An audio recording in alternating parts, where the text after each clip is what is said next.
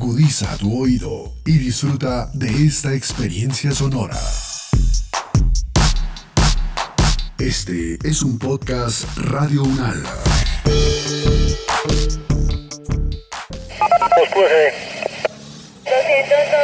la calle 44 al 2125 del apartamento 101, calle 24 carrera 74 modelo.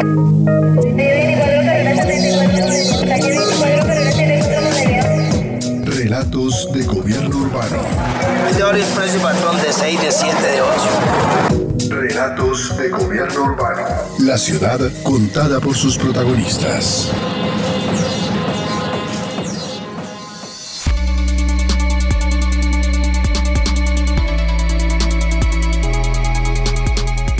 La participación política de las mujeres y su intervención activa en el gobierno es un camino en construcción. Si bien en los países latinoamericanos el voto femenino fue establecido desde el siglo pasado, estamos lejos de alcanzar una auténtica, efectiva y paritaria participación de las mujeres en la dirección de los asuntos públicos.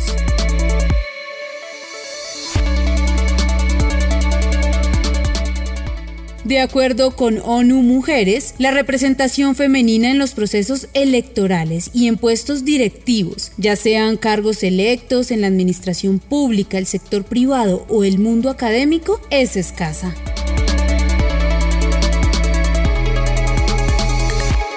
Las últimas décadas, las reflexiones sobre la participación política de las mujeres ha dado un paso más allá del derecho al voto. Ahora estas reflexiones están más enfocadas en qué tan pareja está la cancha cuando las mujeres deciden hacer política, cuando quieren ejercer su derecho de ser elegidas. Entonces las discusiones ya no solo abordan a las mujeres como electoras, sino también como representantes y como sujetos de poder en las tomas de decisiones de los gobiernos. Ello llama a reflexionar sobre los caminos que las mujeres transitan hacia las candidaturas. Entender el acceso de las mujeres al poder es una pregunta por su acceso a las candidaturas. Sin candidaturas de mujeres no hay mujeres representantes y sin mujeres representantes las apuestas de igualdad de los derechos políticos que supone la democracia entran en déficit al dejar excluida a media parte de la población. La cifra de mujeres en candidaturas a diferentes cargos políticos advierten desde ya que las disparidades de género en la democracia persisten y con buena salud. El hecho que hayan, por ejemplo, regiones en donde no hayan candidatas a gobernadora o la baja presencia de candidatas alcaldesas es una muestra de ello. Esta situación no es natural. No es que las mujeres de manera innata no quieran participar o no estén interesadas en la política existen brechas de género que limitan su participación. Por ejemplo, hablamos de brechas económicas, hablamos de brechas en las organizaciones políticas, aún renuentes a que las mujeres integren sus direcciones, las dirigencias partidarias, hablamos del acoso político hacia las mujeres, hablamos de estereotipos en la prensa y hablamos también del poco acceso que tienen las mujeres a la prensa, hablamos también de brechas entre hombres y mujeres a la hora de distribuir el trabajo del cuidado o el trabajo doméstico, entre otros. Incluso podríamos decir que la discusión ya ha dado un paso más allá. Una vez que las mujeres ocupan estos cargos de representación, ¿tienen las mismas oportunidades de desarrollar sus liderazgos? ¿O qué temas o intereses representan? Bueno, la pregunta en realidad se hace más compleja, pero creo que sigue teniendo la misma preocupación, las disparidades de género en la representación y en la democracia.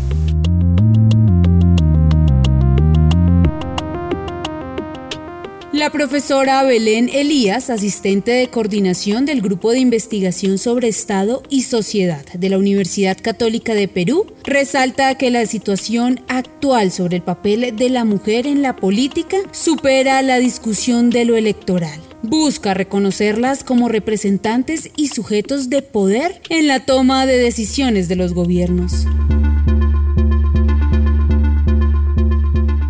La cultura patriarcal, sin embargo, hace persistente la brecha entre hombres y mujeres en esta materia. Tomás Dosek, profesor del Departamento de Ciencias Sociales de la Universidad Católica del Perú, opina en esa misma dirección. Nuestras sociedades son desafortunadamente sociedades muy patriarcales con desigualdades estructurales de género y estas desigualdades se plasman en los diferentes ámbitos de la vida y entre ellos obviamente en la política. La baja presencia de las mujeres en los cargos de gobernadoras se debe en gran parte a la ausencia de mujeres candidatas con posibilidades de eh, llegar efectivamente al cargo. Si nosotros miramos el último ciclo en los 10 países latinoamericanos donde se eh, eligen eh, de manera directa por voto popular. Vemos que básicamente en 40% de los departamentos no hubo ninguna mujer candidata. En ese sentido, la competencia parece exclusiva en muchos de los departamentos para los hombres. Muchas veces las mujeres eh, no son percibidas como capaces de gobernar, sobre todo en zonas más conservadoras de nuestros países. Hay un estigma social de que tu gobernadora, tu alcaldesa sea mujer. Eso claramente a nivel social complejiza la participación de las mujeres en la política. Y eso además está acompañado por el fenómeno de la violencia política en razón de género que desafortunadamente es muy común en la región y en muchas zonas de nuestros países y que abarca un espectro muy amplio de prácticas desde chistes sexistas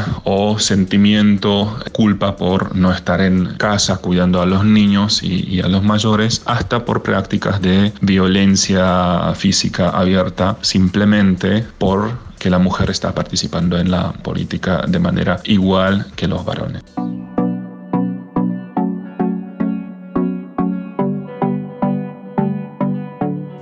Lo plantea el profesor Dosek, resulta cuestionable una democracia en la que la participación de las mujeres en cargos de elección popular sea marginal. La ausencia de participación de mujeres en cargos directivos del Estado se debe a un conjunto de barreras que impone la cultura.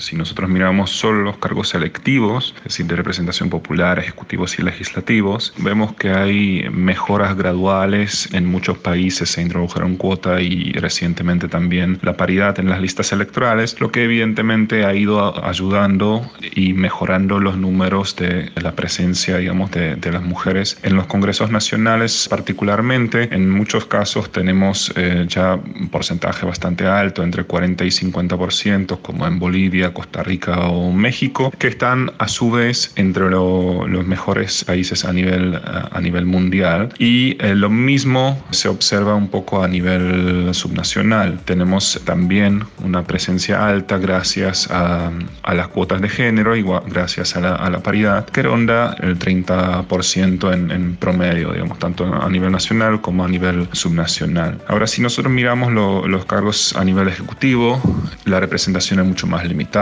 Hoy en día no tenemos ninguna mujer presidenta en la región. A nivel de alcaldesas, es decir, a nivel municipal, tenemos entre 10 y 15%, lo cual es un número muy bajo, ¿no? A pesar de que las mujeres gobiernan algunas de las ciudades más importantes o capitales como Bogotá o Guayaquil, por ejemplo. Sin embargo, a nivel, digamos, intermedio, a nivel regional, el número, el porcentaje no llega al 10%, ¿no? Entonces las gobernadoras en América Latina eh, son muy pocas y esa situación es muy preocupante.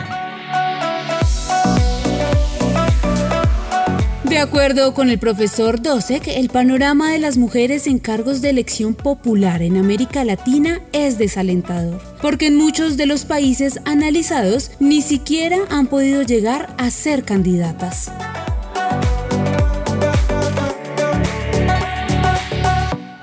Aunque el docente destaca avances en el número de senadoras y representantes en la región, extraña la presencia de mujeres en las cabezas de poder ejecutivo y en el gobierno de entes locales donde no alcanza ni el 10% de los cargos. Actualmente hay 19 gobernadoras de aproximadamente 250 gobiernos regionales o departamentales de acuerdo al país y eso significa que es de los cargos uninominales en, en todo el sistema político el que peor digamos, representado para las mujeres está. Lo que hemos visto, la tendencia en los últimos años, en ningún país el número, el porcentaje de, de mujeres gobernadoras llega al 25%, es decir, en ningún país tenemos una cuarta parte de mujeres eh, gobernando en las regiones. Entonces, en los 10 países que tienen el cargo electo popularmente, tenemos Venezuela con 5 gobernadoras, Ecuador con 4, México con 3 y así sucesivamente. En el otro extremo tenemos a Paraguay, Perú y Bolivia, que son países donde no hay ni una mujer gobernadora. Y esos números son, son francamente alarmantes porque básicamente lo que aparece es que la, la gobernación es un cargo reservado para los hombres. ¿no? En Colombia en particular la situación también ha empeorado. Había anteriormente cinco gobernadoras, pero en 2019 resultaron electas solo dos, es decir, solo el 6% de los gobiernos eh, departamentales es gobernado por las mujeres. ¿no? Si nosotros miramos un poco una perspectiva de, de más largo plazo, en el 80% de los departamentos en los países latinoamericanos nunca hubo una mujer gobernadora. Colombia no es ajena a esta situación, aunque ha intentado cerrar la brecha y garantizar una mayor participación de las mujeres en política mediante algunas normas. En el año 2000, por ejemplo, se sancionó la Ley 581, conocida como Ley de Cuotas. En virtud de esta, el 30% de los altos cargos públicos deben ser ejercidos por mujeres. En Colombia existe la Ley 581 de 2000, que se conoce como la Ley de Cuotas. Sin embargo, hay que tener en cuenta que esa es una ley que se aplica únicamente en la burocracia estatal, es decir, en los máximos cargos de nivel decisorio que se suplen mediante designación la ley establece que esos cargos deben ser ocupados como mínimo por un 30% de mujeres. Esa es una ley del año 2000 que en su momento eh, no fue aplicada a los partidos políticos ni a lo electoral porque de acuerdo a un concepto de la Corte Constitucional se consideró que el Estado no podía interferir en la organización interna de los partidos, por tanto excluyó cualquier tipo de incidencia en eh, la toma de decisiones por parte de estas colectividades sin embargo, hay una, una segunda ley, que es la ley 1475 del 2011, establece regulaciones en distintos aspectos sobre la organización interna de los partidos, establece en su artículo 28 que trata sobre inscripción de candidatos, una medida que establece que en aquellas corporaciones en las que se escogen sus ocupantes mediante listas electorales, se debe tener en cuenta que allí donde se escogen más de cinco curules, los partidos solo pueden presentar listas que al menos el 30% sea para mujeres. Esta ley 1475 sí que se considera como un mecanismo propiamente de cuotas electorales que además establece ciertos incentivos económicos para partidos que por ejemplo incluyan mujeres o que en sus listas realicen procesos de formación o que promuevan económicamente campañas tanto de mujeres como de jóvenes. Pues Colombia es un caso bastante particular porque tenemos esos dos instrumentos normativos, uno más hacia la burocracia del Estado y el segundo más hacia la parte electoral. La profesora Angélica Bernal Olarte de la Universidad Jorge Tadeo Lozano reconoce que la legislación en torno a la participación política de las mujeres es importante, pero considera que se está mal interpretando en tanto ese 30% que exige la ley se ve como un límite y no como un punto de partida que permite llegar a por lo menos el 50% en todas las instancias. Ahí lo que pasa es que es algo muy complejo porque no solamente es el número de mujeres, sino las posiciones que ocupan, posiciones digamos más operativas, que están en la base del trabajo del Estado o cuántas alcanzan pues los máximos niveles decisorios. Si se cumpliera la ley 581, pues al menos tendrían que ser el 30%. Ahora bien, lo otro que ya no tiene que ver con la estructura del Estado, no con la función pública, sino con la parte electoral, pues es evidente que desde el año 1957 que estamos votando, pues tenemos plenos derechos políticos, ¿no? Pero como hay esta desigualdad histórica, pues se requieren mecanismos adicionales. Entonces, las cuotas son importantes, son necesarias y han demostrado en muchos lugares del mundo que sí han permitido una ampliación de la participación de las mujeres en la toma de decisiones políticas, pues desde el punto de vista electoral. Entonces uno ve países como Bolivia, como México, como Argentina, como los países del norte de Europa o algunos países africanos, en donde las mujeres ya son el 50% incluso más, por ejemplo, en los parlamentos. Entonces, desde luego, la ley de cuotas es un mecanismo efectivo y que impulsa la igualdad de género en el campo político.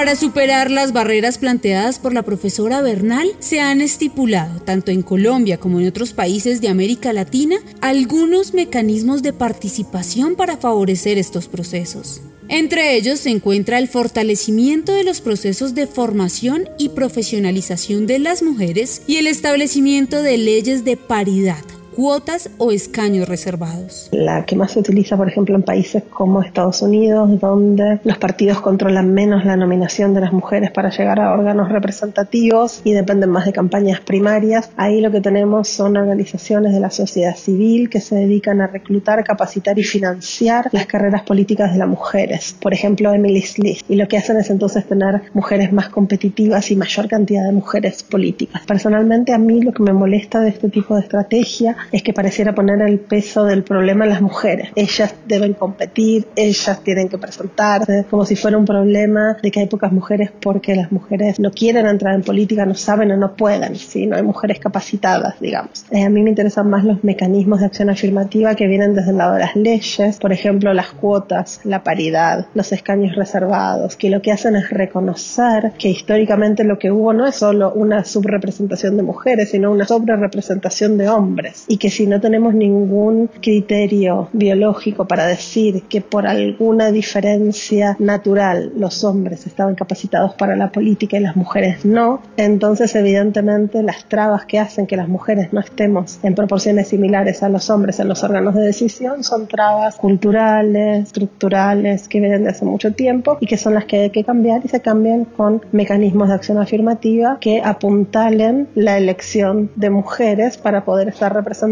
en un pie de igualdad con los hombres, que es lo que nos merecemos por ser la mitad o más de la mitad de la población.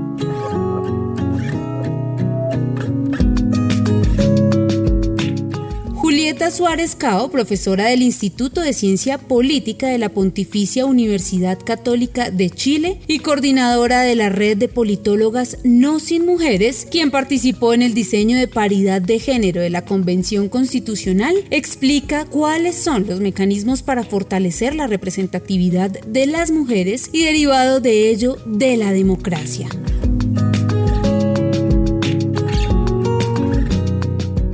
Pocos estudios sobre los efectos de la presencia de mujeres en los cargos subnacionales, pero en rasgos muy generales creo que podrían tener tres efectos. En primer lugar, la presencia de mujeres en los gobiernos locales podría incentivar a que otras mujeres se involucren en política. Su presencia puede demostrar a otras mujeres que pese a las barreras de género en la sociedad y la política, es posible acceder a una candidatura y ganar elecciones. Por tanto, podría ser una fuente de inspiración para otras generaciones de mujeres. Además, su presencia podría ayudar a revertir la noción de que la política es una actividad de hombres. Para ello, sería importante que los medios de comunicación local tomen atención a sus labores, sin estereotipos de por medio. Por tanto, su presencia rompe de a poco la creencia de que las mujeres pertenecen naturalmente, entre comillas, al espacio privado. Su presencia, por tanto, tiene un efecto político. Y en tercer lugar, aunque el que las mujeres ingresen a cargos de representación no siempre garantiza que prioricen agendas de mujeres, hay experiencias en donde sí lo han hecho, en contacto con organizaciones de mujeres o movimientos feministas. Sin embargo, creo que es importante precisar que la presencia de mujeres ocupando cargos a nivel subnacional no basta para que otras mujeres decidan o se animen a participar en elecciones subnacionales. En ese sentido es importante tener en cuenta todas las aristas que hacen hoy en día que la competencia política sea desigual entre hombres y mujeres. Por tanto, es importante tratar los problemas que encuentran las mujeres a la hora de financiar sus campañas políticas,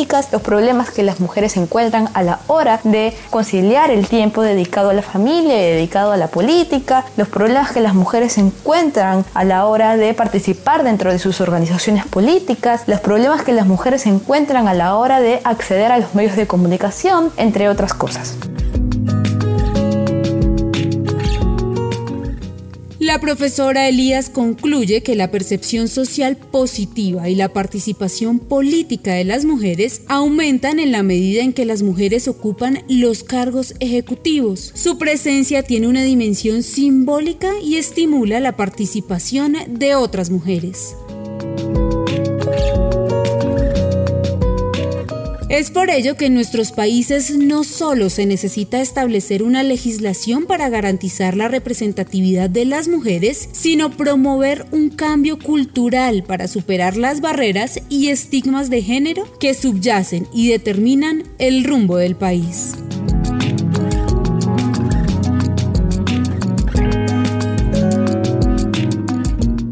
Este podcast contó con la dirección de Diego Peña, profesor de la Universidad Nacional de Colombia, la producción periodística de Claudia Sánchez y Milton Medina, la locución de Paola Medellín y la producción sonora de Edgar Huasca.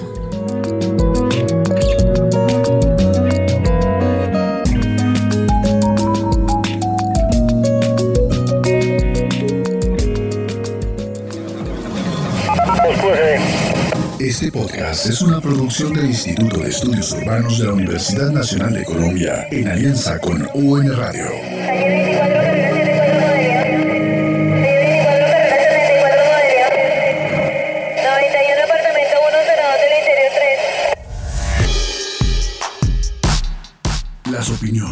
Aquí expresadas son de entera responsabilidad de sus autores y solo comprometen a los realizadores de este podcast. No representan necesariamente el pensamiento de Radio Unal ni la posición oficial de la universidad. Este y otros podcasts en nuestro sitio web podcast.unradio.unal.edu.co.